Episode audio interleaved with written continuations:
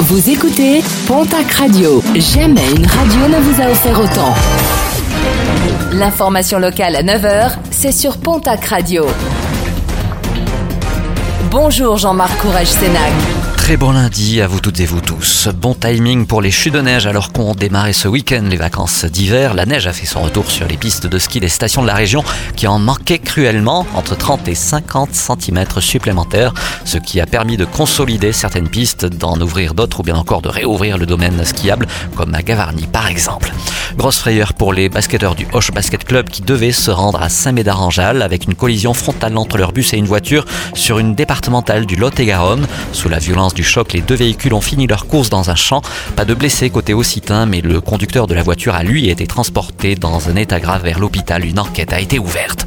Le parquet de Pau a ouvert une information judiciaire suite aux dernières interpellations dans les quartiers Saragosse et Ouse-des-Bois. Cinq personnes interpellées poursuivies pour tentative d'assassinat, violence avec armes, trafic de stupéfiants ou encore séquestration. À l'origine des différents heurts et tirs de ces dernières semaines, une lutte de territoire entre clans. L'enquête se poursuit. Un hommage rendu ce samedi à Pau au jeune Azizoula, un jeune afghan de 22 ans qui avait été écrasé par une voiture en décembre dernier alors qu'il circulait à vélo sur l'avenue Dufaux.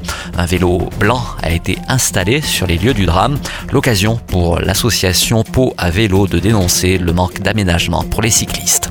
Plusieurs dégâts dans les Landes et le Pays Basque après l'alerte vigilance orange vague submersion et crue. Deux automobilistes ont été secourus dans le saignant. À Cabreton, plusieurs restos ont été endommagés en raison des fortes vagues, débordement de la Nive et de la Dour du côté de Bayonne. Plusieurs plages ont également été fermées à Saint-Jean-de-Luz, Biarritz et Blackout total avec une grosse panne d'électricité déplorée à Lourdes samedi soir. Une panne qui dans certains quartiers aura duré près de 3 heures.